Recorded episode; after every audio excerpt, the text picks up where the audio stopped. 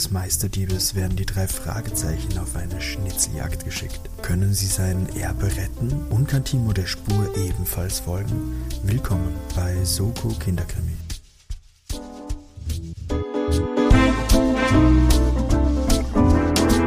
Hallo und herzlich willkommen zu Soko Kinderkrimi, dem Hörspiel-Hörbuch mit Rate Krimi Kinderbuch Jugendroman Podcast mit Bildungsauftrag. Mein Name ist Timo und ich darf euch hier ganz, ganz, ganz, ganz, ganz herzlich viel, viel Liebe willkommen heißen. Folge Nummer 69 und wir sind nach der letzten Folge mit Hustler Mindset jetzt angekommen natürlich in der Esoterik-Ecke. Wir wollen alle bedienen, alle, äh, alle Hörerschaften. Wir wollen raus an die, weißt du, in die Herzen der Menschen und wir verbreiten die frohe Kunde. Ähm, sollen alle mitmachen können, egal welches Sternzeichen. Alle sind willkommen bei uns und auch Sascha ist willkommen bei uns. Hallo Sascha. Hallo Timo. Meinst du, fragen sich die Leute. Welche Sternzeichen wir haben? Wollen wir das wirklich verraten? Nein. Ich glaube nämlich auch, ich glaube nämlich, dass das die Feedpicks von, vom Podcast dann ist. Das, das haust nicht einfach so raus. Die Leute, außerdem möchte ich nicht überanalysiert werden von Astrologen. Wurdest du jemals, wurdest du jemals, äh, wurdest, würdest du jemals so fremd diagnostiziert mit einem Sternzeichen? Hat dir jemals jemand gesagt, ah, du bist so ein typischer? Na, ich habe das einzige gehabt, dass mich mal wer gefragt hat, was ich für ein Sternzeichen habe. Darauf gesagt, dann, ja. Hm. Na, und, ja, na, darauf dann gesagt hat, ah, das, das ist typisch dann, ja. Ver Verstehe ich. Hat jemals jemand auf diese Frage dann so gesagt, ah, das wundert mich aber. Ich hätte dich Na, ja was ganz anderes eigentlich. na, eigentlich noch nie, oder? Ich glaube, dieses, dieses, dieses Gespräch hat es noch nie gegeben. Hatten, hatten bis jetzt alle immer recht. Ja, ja, ist das verrückt, dass es so funktioniert. Weiß man das? Ist es bekannt, welche Sternzeichen Kinderdetektive haben? Okay, ich hätte gerne mal so eine Fernanalyse auch. Das ist auch möglich, oder? Wenn, wenn man die Geburtstage nicht weiß, wenn die nicht Kanon sind, könnten ja trotzdem Leute irgendwie versuchen, äh, zu sagen, welchen Aszendenten die haben und Diszendenten. Ich weiß nicht, wie das alles heißt. Ich kenne mich da nicht aus. Aber Ich, ich bin mir sicher, dass es auf irgendeiner Fandom-Wiki-Seite Informationen dazu gibt. tja, und das ist aber nicht unsere Aufgabe, das Genau, herauszufinden. wir glaub ich. machen was anderes. Ich weiß nicht, ob es besser ist, aber es ist etwas anderes. Aber wir haben sicher schon sehr viele Leute sehr schwer beleidigt dadurch. Deswegen hören wir lieber auf und gehen zur Folge. Ja, alle zwei Wochen erzähle ich dir die Zusammenfassung eines Kinder- bzw. Jugendkrimis. Wie du schon gesagt hast, du hast derzeit einen Vorsprung. Es steht 10 zu 8. Und auch heute darfst du wieder rätseln, was denn da gespielt wird, beziehungsweise wer denn die ÜbeltäterInnen sind. Und diese Woche befinden wir uns wieder in der Welt der drei Fragezeichen mit der Folge 103, ist 2002 veröffentlicht worden, mit dem Titel Erbe des Meisterdiebs. Erbe des Meisterdiebs, okay. Du kennst ihn tatsächlich bereits aus Nein. unserer allerersten Folge. Ah, das weiß ich natürlich Na, nicht. natürlich weißt du das noch. Ähm, aber ich erzähle dir alles mal der Reihe nach. Du wirst es eh erfahren dann, wer es ist. Und zwar starten wir nach dem Intro am Gebrauchtwarencenter Titus Jonas, wo auch die drei Fragezeichen, wie du natürlich weißt, ihre Zentrale haben. Eine junge Frau, circa selbes Alter wie Justus, äh, spricht ihn an. Sie sucht alte Reklameschilder von Coca-Cola für ihren Vater. Der Justus bringt sie hin. Es gibt sogar welche eben auch von Coca-Cola. 25 Dollar kostet ein Schild. Das sind Sammlerpreise. Aber der Justus macht 20, weil sie es ist. Ich wollte gerade sagen, 25 ist viel. Ja, ja diese alten Schilder, die Ja, diese eh, eh, aber das, sind- das sind schon so, ich, wir ziehen Hipster damit ab. Also, ja, voll. Ja, Gebrauchtwarencenter Titus Jonas kennt sich aus. naja, so am Zahn der Zeit. Sie nimmt das auf jeden Fall an, aber nur, wenn er mit ihr morgen ins Kino geht. Da spielt es ein Alfred Hitchcock-Film in der Matinee und der Justus ist mal komplett baff. Und sie, sie stellt sich an dieser Stelle als Brittany vor. Sie ist eben äh, neu hier in der Gegend, geht sehr gerne ins Kino, kennt aber niemanden wirklich und will nicht unbedingt alleine gehen. Und der Justus stimmt zu und in dem Moment läutet das Telefon in der Zentrale und er nimmt sie tatsächlich so mit rein, was auch nicht normal ist, sage ich jetzt Schon mal. dass sehr das- forward, würde ich sagen. So Ja. lange kennen sie sich noch nicht. und es ist der Inspektor Cotter dran. Es geht um den bekannten Meisterdieb, Victor Eugene. Der ist tot. Der Justus ist komplett baff nach dem Gespräch, also es ist ein relativ kurzes Gespräch, fragt die Britney, was los ist und erklärt eben, dass der Victor Eugene eben verstorben ist, ist ein Kunstdieb gewesen und man konnte ihn eben nie etwas nachweisen. Er war immer schneller als die Polizei, auch schneller als die drei Fragezeichen. Aber und nicht so schnell wie ich. Und er war nie brutal. Justus bezeichnet ihn eher wie ein Gentleman-Meisterdieb. Es gab eben auch eine Situation, wo er mal mit den drei Fragezeichen zusammenarbeiten wollte und hat immer so ein bisschen gehofft, dass die bei ihm praktisch mitmachen. Brittany ist logischerweise auch überrascht, dass generell die Polizei den Justus anruft, also dass da so eine Verbindung ist. Aber der Justus muss logischerweise auch weiterarbeiten und sie machen sich aus, dass sie ihn morgen dann fürs Kino abholt und verabschieden sich. Am Nachmittag treffen Peter und Bob in der Zentrale ein, also da ist ein Cut dazwischen. Sie essen Mathildas Kirschkuchen und finden eben, dass der Justus so, so schweigsam ist. Das, das ist ganz komisch, auch dass er nicht zum Kuchen greift. Und jetzt berichtet er ihnen vom Tod vom Victor Eugene. Er sagt ihnen eben auch, dass der Kotter nicht viel wusste, nur dass er in den Alpen tot aufgefunden wurde, wohl beim Bergsteigen. Und Zitat, Victor Eugene ist der einzige ehrenhafte Dieb, mit dem sie je zu tun hatten. Er will jetzt nicht übertreiben, er war kein Robin Hood und er, er sagt auch so, ja, er hat zwar von den Reichen gestohlen, aber hat es dann vergessen, den Armen zu geben. Er, er ist ziemlich traurig, weil das, die, die hatten schon eine Art Verbindung, nenne ich es mal, aber auch irgendwie glücklich, dass dieses Kapitel geschlossen ist. Wir haben hier einen kurzen Sprung. Der Justus kommt am Montagnachmittag aus der Schule. Der Kinobesuch am Sonntag war toll und als er nach Hause kommt, ist ein Brief da. Er ist ganz aufgeregt, so, oh, könnte das von der Brittany sein? Aber nein, der Brief ist von Eugene. Und der Brief beginnt damit, dass praktisch im Falle seines Ablebens der Brief von Justus eben gehen muss. Das Ganze wurde arrangiert und zusammengefasst ist es so ein, ja, äh, traurig, dass der Wettkampf zwischen den beiden nicht mehr weitergibt. Es steht drinnen, dass es einen Ort gibt, wo er Kunstwerke versteckt hat, die er noch nicht weiterverkaufen konnte und zählt da ein paar Gemälde und Künstler auf. Die sind einige Millionen Dollar wert und er meint, dass niemand die verdient hat. Also eröffnet er hiermit sein letztes Spiel mit der Person, die ihm ansatzweise ebenbürtig war, eben der Justus. Er soll sich auf die Suche nach diesen äh, Gemälden machen und sollte er es finden, kann er stolz auf sich sein, dann ist er so der Top-Detektiv und sollte es niemand finden, dann ist das halt so und der Justus muss damit leben, dass er wohl doch nicht so clever war wie er. Der Justus ordert er sofort Bob und Peter in die Zentrale, um denen einen Brief zu zeigen. Es ist für sie kein Hinweis irgendwie im, im, Brief auf irgendein Versteck und Justus hat das Gefühl, dass der Eugene die drei Fragezeichen noch eher nur demütigen will mit dem Ganzen und glaubt fast, dass es vielleicht gar nicht möglich ist, das zu lösen. In dem Moment ruft die Tante Mathilde, dass Besuch für Justus da ist und ein Mann steht beim Gebrauchtwarencenter mit dem Namen, also er stellt sich vor als Wilbur Graham. Er ist Reporter der Los Angeles Tribune und er will mit ihnen über die äh, Fälle, die sie hatten, mit äh, Victor Eugene sprechen und sagt ihnen auch, dass er eben beim Bergsteigunfall ums Leben gekommen ist und will sozusagen einen Artikel über Eugene schreiben, aber da er da auch immer wieder auf die drei Fragezeichen gekommen ist, auch so ein bisschen einen Artikel über sie schreiben. Er ist eben bei seinen Recherchen da auf sie gekommen. Und der Peter will da gerade so sagen, dass er einen Brief von Victor Eugene erhalten, aber der Justus boxt ihm noch in, in den Magen und meint so, ja, ja, wir haben einen alten Brief gefunden, aber den darf er auf jeden Fall nicht anschauen. Das ist ein wertvolles Schriftstück und meint dann sein, ja, was er denn dafür bezahlen würde, auf diesen Brief einen Blick zu werfen. Und er, er, verdient ja dann praktisch mit dem Artikel. Der ist komplett baff, weil laut den Sachen, die er so gesehen hat, arbeiten die immer äh, ohne Honorar, die drei Fragezeichen. Und meint auch so, ja, die Werbung praktisch im Tribune für sie werde doch, das muss doch genug sein, so auf die Art. Ne, Justus meint, er will 1000 Dollar haben für den 1000 äh, Dollar? Ja, Wilbur Graham ist total wütend und meint so, gut, dann schreibt er keinen Artikel über die drei Fragezeichen, können ihn mal gern haben und geht. Der, Zu Recht. der Peter ist komplett baff und meint so, was das soll. Äh, und der Justus ist aber komplett wütend auf den Piepter, dass er diesen Brief überhaupt erwähnt hat. Der Bob schlichtet das ein bisschen, dass sie sich wieder beruhigen. Sie sollten den Brief weiter anschauen.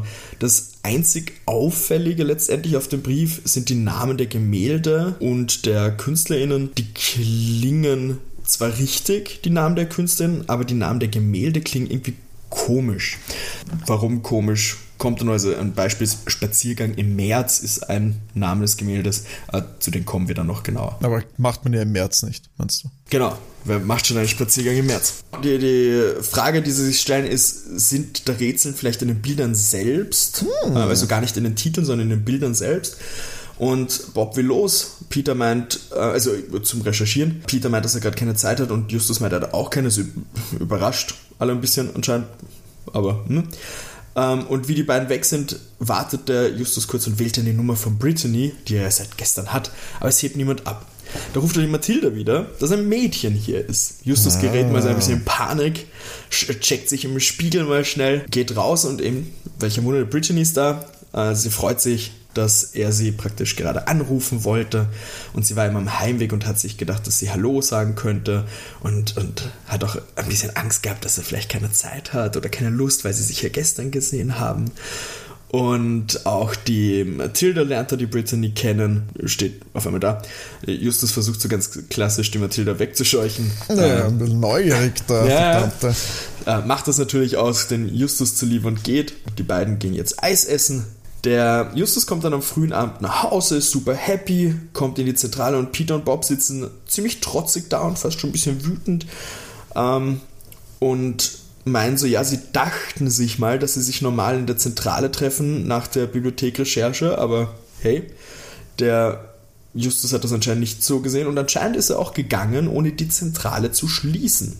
Also die Tür war sperrangelweit offen, aber es ist zum Glück nichts gestohlen worden glauben sie zumindest. Und als die beiden gekommen sind, wusste auch die Tante Mathilda nicht, wo er war und hat nur komische Anspielungen gemacht. Der Justus will den beiden aber noch nichts verraten, was da los ist sozusagen. Bob präsentiert jetzt mal so seine Recherche.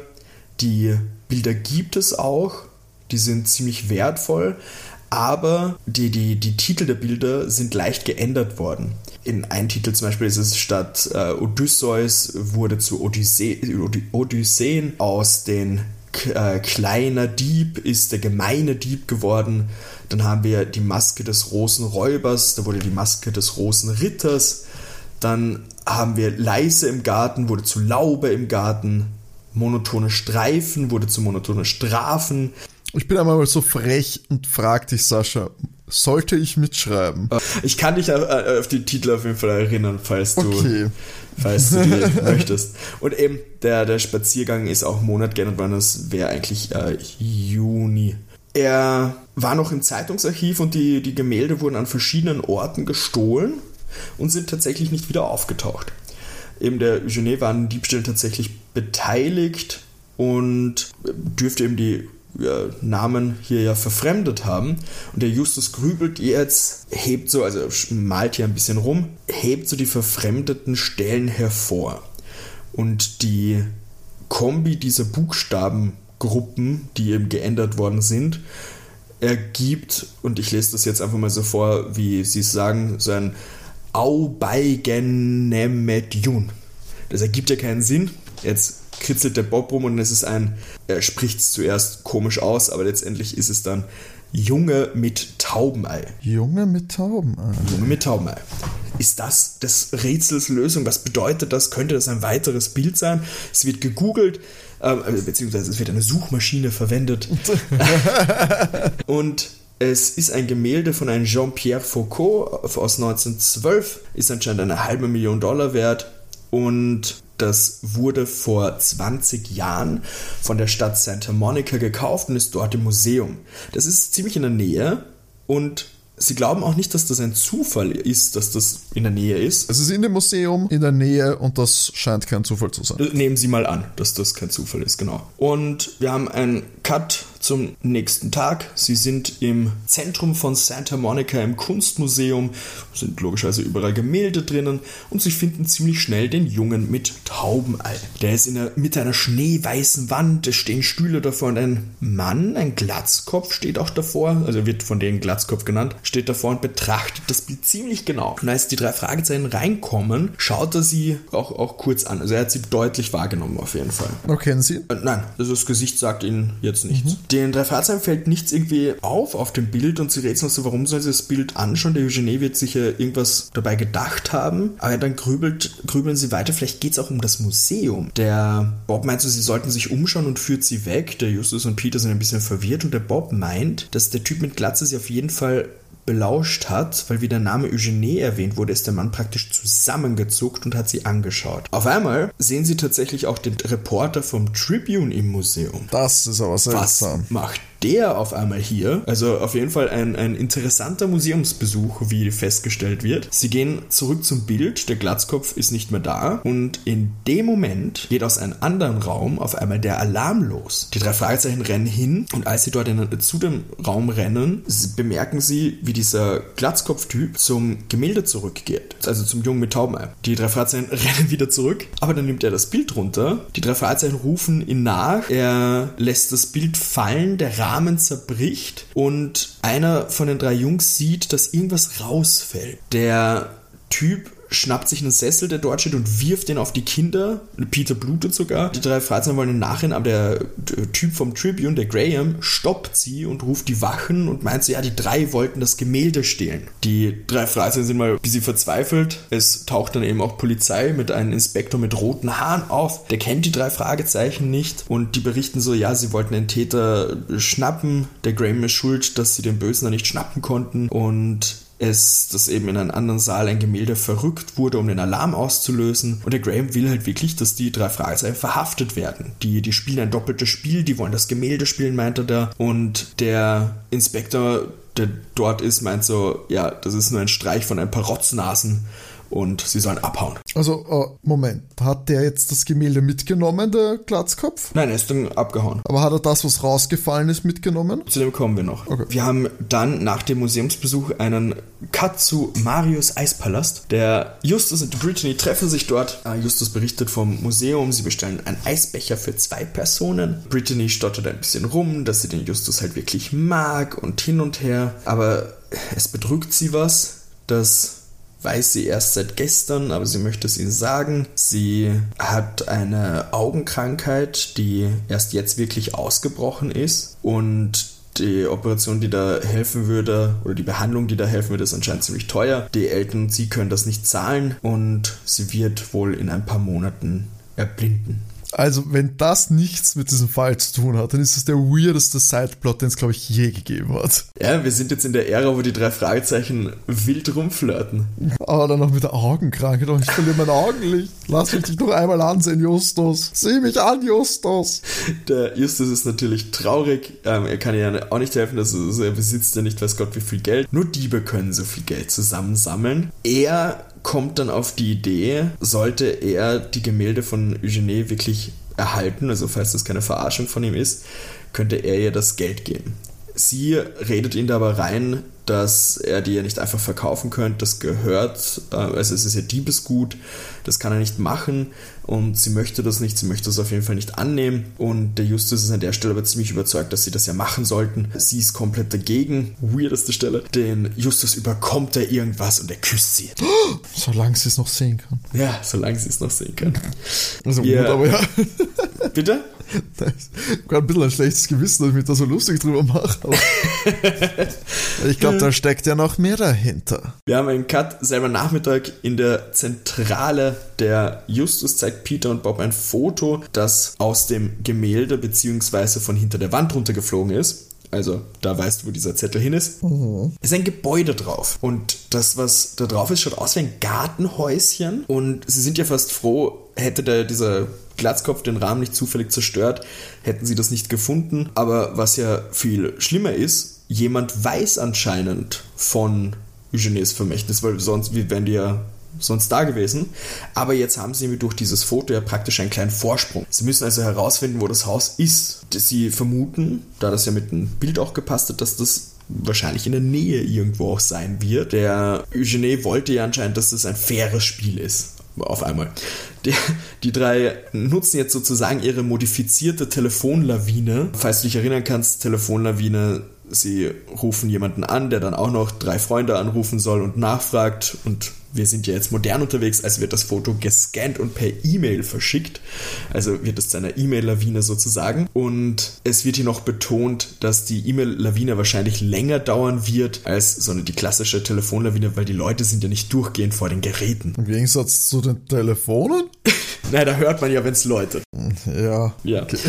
Ähm, es dauert anscheinend bis zum äh, Wochenende, bis sie eine Rückmeldung haben und tatsächlich kennt jemand das Gebäude. Es ist in Glenview, das ist praktisch gleich um die Ecke. Sie fahren da tatsächlich hin und das ist ein Grundstück einer Mission. Also Mönche arbeiten im Garten, sonst schaut es relativ verlassen aus, aber sehr schön.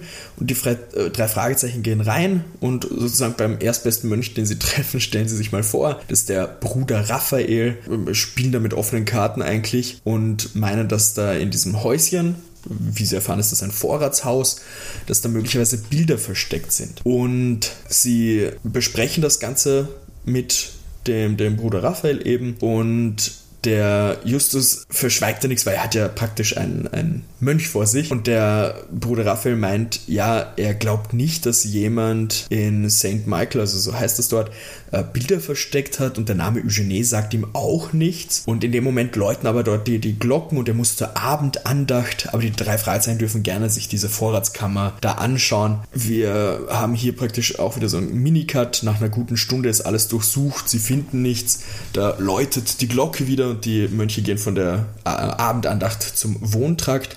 Ah, der Bruder Raphael schaut natürlich bei den Jungs vorbei, fragt, ob das Vorratshaus irgendwann mal als Vorlage für ein Gemälde gedient hat. Und das bejaht der liebe Bruder Raphael und meint, ja, das hängt im Kloster. Es hat ein Gast mal gemalt, der ein gutes halbes Jahr hier verbracht hat. Es müsste circa acht Jahre her sein und das ist auch relativ spannend, weil vor acht Jahren wurden auch die meisten dieser Bilder gestohlen.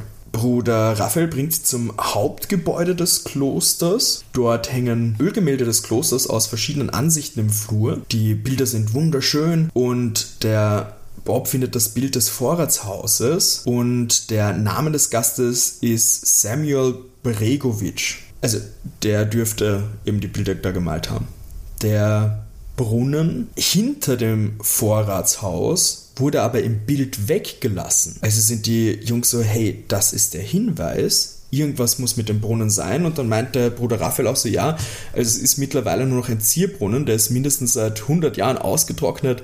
Also stürmen sie dorthin. Und Timo, es ist soweit. Die große Frage, oh.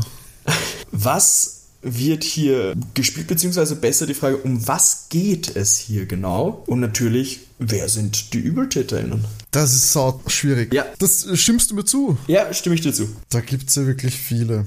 Ich hatte ja ganz am Anfang eine, eine meine allererste Idee ist ja eigentlich gewesen, dieser Tod ist vorgetäuscht. Okay. Ähm, dieser Tod ist vorgetäuscht und dann ist natürlich aber die Frage, was steckt da dahinter? Also warum so, wie, wie ist dann die Motivation, ihnen das alles dann so zu sagen? Und genau, was, was will er erreichen, wenn er den Tod vortäuscht und ihnen und ihnen quasi diese Aufgabe gibt? Es gibt scheinbar noch andere Involvierte, weil die wussten ja offensichtlich auch irgendwas von diesem Taubenei-Jungen. Der Glatzkopf und der Reporter. Ich glaube, der Reporter ist einfach nur ein Depp.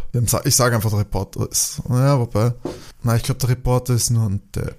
Ich habe auch überlegt, ob Britney, die ja neu in der Stadt ist oder neu in der Gegend ist, ist das irgendwie die Tochter oder so oder irgendeine Verwandte oder so oder die eine Verwandte vielleicht jetzt im Nachhinein einer von diesen von diesen Bregovic-Typen auch möglich, dass das da irgendwas dahinter steckt.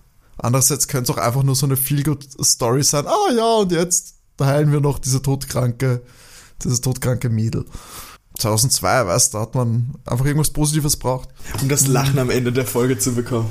Ja, ja genau, du musst ja auch irgendwas, irgendwas voll, kann ja nicht, kann ja nicht, einmal ist er verliebt und dann bricht man ihm gleich das Herz, das ist ja auch irgendwie gemein. Naja, komm, es ist, es ist tricky, ich habe gefühlt nicht so viele Anhaltspunkte oder zumindest einige, die, die möglich sind. Ich sage jetzt einfach mal, dass, dass, das, dass der den Tod nur vortäuscht. Mhm dass er vielleicht diese Gemälde gar nicht geklaut hat, okay. sondern ein Samuel Bregovic sie geklaut hat und er sie holen will. Und er möchte aber wissen, wo die sind. Und deswegen schickt er quasi die drei Fragezeichen auf die Suche danach. Mhm. um dann quasi die Gemälde abzustauben. Okay. Ich meine, er könnte auch einfach Samuel Bregovic sein unter falschen Namen, aber und einfach selber dieses Bild gemalt haben. Aber dann, dann passt das halt null zusammen mit er täuscht seinen Tod vor. Deswegen sage ich das so. Ich finde das eigentlich die witzigste Idee. Okay, dann logge ich das so ein. Bitte. So, dann erzähle ich wie immer in chronologischer Reihenfolge mal weiter. Der trockene Brunnen ist natürlich, wie Sie sich das denken, ein, ein super versteckt, ja. Und sie klettern an ein Seil runter. Zuerst der Bob, die anderen danach. Und Sie finden dann einen Stein in der Wand, der lose ist. Der Bob drückt den rein und man hört so alle auf einmal schreien, weil der Boden gibt nach und sie fallen alle in die Tiefe. Oh wow. Ähm, niemand verletzt sich, Gott sei Dank, aber sie sind logischerweise ein bisschen durcheinander. Sie sind nicht sehr tief gefallen, aber das Seil hängt zu hoch, da kommen sie nicht mehr raus. Aber da entdeckt der gute Justus eine Tür. Sie kommen in einen Gang, der Bruder Raphael ist außerdem auch mit dabei und er meint so, ja, der Gang müsste Richtung Kirche führen. Und sie kommen in so ein Kellergewölbe. In den Kellergewölbe sind ganz viele Kisten mit ähm, Gegenständen in Decken gewickelt und welch ein Wunder, die Bilder sind da. Auf einmal ertont eine Stimme, die sagt, Hände hoch, ihr Schnüffler, und der gute Glatzkopf steht da auf einmal da. Die drei Fahrzeichen wissen nicht, wie, wer das ist, und er stellt sich praktisch als Baldwin vor, ein Kunstdieb. Bald. ein Kunstdieb, der von Eugenie verraten wurde und es gab einen dritten im Bunde, den Bregewutsch. Der wurde anscheinend auch von Eugenie irgendwann mal verraten und hielt sich aber lange zurück und beobachtete und ahmte Eugenies Stil nach, sodass die Leute dachten, die Diebstähle gingen auf Eugenies Kappe. Dann starb aber der gute Bregovic und ließ Eugenie und auch Baldwin die Rätsel zukommen, um sie noch einmal zu ärgern. Die drei Fragezeichen sind natürlich verwirrt, aber versteht der Justus es auf einmal. Der Eugenie ist nicht tot. Er Oh, hat ihn das praktisch weitergeleitet als Trick, um das Rätsel zu lösen. Ähm, so praktisch, die Kiddies erledigen das von Eugenie, er muss sich die Finger nicht dreckig machen. Ja, die drei Fragezeichen mussten einfach dem Baldwin praktisch zuvorkommen. Der ist natürlich dot. Ey, ich habe kurz überlegt, ob ich dir applaudieren soll, wie du da, das gesagt hast. Ich bin wirklich, ich bin schon so da gesessen und habe gedacht, na, vielleicht klingt das komisch übers Mikro, wenn ich hier auf einmal klatschen anfange. ähm, aber ja, ziemlich, ziemlich gut gemacht, Timo. Baldwin ist mal baff, als er gehört hat im Museum, dass die drei Fragezeichen praktisch das gleiche im Sinn hatten wie er. Und nach dem Fehlschlag im Museum hat er sich so an die Fersen der drei Fragezeichen geheftet. Aber jetzt muss er sie wohl töten. Und auf einmal gibt es aber einen Bang. Die Brittany steht da und hat den Baldwin eins drüber gezogen. Der Justus freut sich natürlich. Sie berichtet, dass sie wissen wollte, wie sie ermitteln und ist ihnen gefolgt. Der Peter und Bob wollen die Polizei dann rufen, aber der Justus will das nicht und berichtet hier Brittany's Story. Sie ist stark am Weinen. Der Bob und Peter sind baff, aber wiederholen immer wieder, dass sie das, äh, äh, aber sie wiederholt immer wieder, dass sie das Geld nicht annehmen kann. Und als schöne Reunion taucht auch noch der gute Mr. Graham von der Zeitung auf und klatscht so und meint, er bewahrt sie jetzt vor einer Betrügerin. Und ja, er ist zwar sauer wegen des Interviews und deshalb ist er in der Nähe geblieben und ist in die Zentrale gegangen, als der Justus die Tür offen vergessen hat und hat den Brief gefunden. Also deshalb war der auch im Museum, weil er es anscheinend auch gecheckt hat und hat dann die drei Fragezeichen beobachtet und ist dann auch Brittany gefolgt. Und die hat vor kurzem mit Victor Eugenie telefoniert und hat gemeint, dass alles nach Plan verläuft und er kann es auch beweisen, schnappt sich ihr Handy und gibt das Justus und meint so, ja, er soll einfach die Wahlwiederholung betätigen, dann wird er die Wahrheit sehen, das macht er. Und eine sehr bekannte Stimme, nämlich die von Victor Eugenie, hebt ab und fragt, wer ist denn da? Brittany, sind Sie es? Der Justus ist mal baff.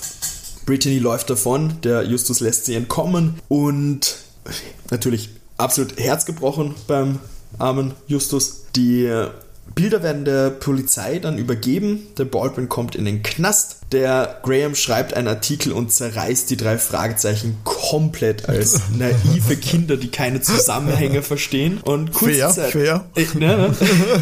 Und kurze Zeit später ist ein Brief von ähm, Eugenie bei den drei Fragezeichen, wo drin steht, Gratulation an Justus, dass er gewonnen hat.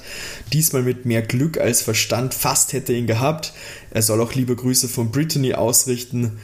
Und der Eugene hat ihn schon oft gefragt, ob er zu ihnen ins Team äh, wechseln soll, so nach dem Motto, aber er ist immer bei seiner Moral geblieben. Doch diesmal, äh, das ist Zitat, doch diesmal ist er weit von seiner Moral weggewandert, ganz für sich. Er ist wohl schwach geworden. Der erste Schritt ist getan und er ist gespannt, wie es das nächste Mal gehen wird. Ein nächstes Mal wird es auf jeden Fall geben, da ist er sich sicher und darauf folgt das Outro zu dieser Folge. Ja, Timo. Na? Respekt. Das war doch gut. Also diese Britney-Nummer, okay, war auch nicht, die, das habe ich, da habe ich mich ja nicht festgelegt darauf. Aber naja. Äh, du hast schon relativ schnell gesagt. Äh, da, da, muss ich aber sagen, ich habe mir tatsächlich gedacht, ich frage das jetzt nicht mal direkt, weil wenn ich das direkt frage, ist klar, dass da irgendwas ist. Also das mhm. wäre Arsch fast von mir, wenn ich das irgendwie. ja, also wenn du fragen würdest, und was mit Britney, dann ist gar nichts. Ja, voll. Ja, ja, ja. Das stimmt. Das, das, deswegen habe ich das so weggelassen. Aber ja, du hast die Eugenie-Story tot vorgetäuscht ja genau gesagt. Eben auch das mit einem Brief an sie, um mhm. das für ihn zu holen und so weiter. Also deshalb ja klarer Punkt hier. Yes! Das war gut. Ja? Das war gut, das hat sich gut angefühlt, ja. Ja, voll. Ah, wie gesagt, super gelöst auf jeden Fall. Ich kann dir jetzt schon sagen, wenn ich es raus habe, wie ich so Spezialfolgen umsetze in unserem Podcast, kommt Victor Eugene auf jeden Fall wieder. Ha, sehr gut. Finde ich äh, eigentlich ganz spannend. Fand auch die Folge klang eigentlich ganz ja. gut mit so Schnitzeljagd. Äh, hat sehr so Dings, Sakrileg-Vibes ein bisschen gehabt. Mhm. Also jetzt natürlich ohne diesen äh, wirden religiösen. Na gut, im Kloster sind sie auch gelandet. Naja, eigentlich voll. Ja, gut, gut, geschlagen auf jeden Fall. Der, es ist danke, 11 danke. zu 8. Jetzt müssen die Kinderdetektive mal wieder arbeiten oder so. Ja, jetzt, jetzt, jetzt steht es an, weil jetzt muss ich auch sagen, ich, ich habe mich ganz, ganz solide geschlagen, muss man sagen jetzt. Und ja, mal schauen. Hast du schon was für, für nächstes Mal? Ja, oder? eine Wunschfolge. Und zwar ist das eine TKKG-Folge mit dem Titel Entführung eines Popstars. Okay, hatten wir das nicht sogar schon mal? So, da habe ich ein Déjà-vu. Ich, weiß, na, ich, ich kannte die Folge noch nicht, wie ich okay, sie gehört habe. Okay, okay. Zu mir war sie naja, dann, dann wird sie neu sein. Ah, weil Timo, ich weiß, warum, äh, warum, weil wir zwei drüber geredet haben und ich habe dir den Anfang vorgespielt ah. mit den lustigen ähm, Songnamen. Ah, super, na, dann die ist äh, das. muss ich sagen, sind ja unsere Hörerinnen und Hörer sind ja in for a treat, würde ich sagen. Also ja, das sind ja richtige... Absolut richtige Banger. Ich würde auf jeden Fall in zwei Wochen diese Folge nicht verpassen wollen an eurer Stelle. Und falls ihr auch eine, eine tolle Lieblingsfolge habt von einer Hörspielreihe, dann könnt ihr uns die ja gerne, gerne schicken. Vielleicht eignet sie sich ja auch sehr gut für unser Podcast-Format. Und das könnt ihr entweder über Instagram machen, soko-kindercreme sind wir dort zu finden, Nachrichten, Kommentare da lassen, folgen natürlich auch gerne. Und sonst soko kinderkrimi at gmx.at ist die E-Mail-Adresse, da könnt ihr uns natürlich auch schreiben. So, da haben wir es geschafft. Ja. Ich kann wieder beruhigt schlafen gehen mit dem guten Gewissen, dass ich einen Verbrecherding festgemacht habe. Also nur so halb. Ich habe eigentlich, naja, eigentlich niemand verhaftet. Na doch den Baldwin. Immer einer. Einer hinter Gittern, einer, ein Unhold weniger, der die Straßen von Rocky Beach unsicher macht. Und das reicht mir. Und ich habe natürlich drei Punkte Vorsprung. Das ist ein Polster, auf dem es sich gut ruhen lässt. Und hoffentlich bleibt das so bis zum nächsten, also beim nächsten Mal. Und bis dahin wünsche euch alles Liebe, alles Gute, bleibt brav und bis zum nächsten Mal. Ciao. Tschüss.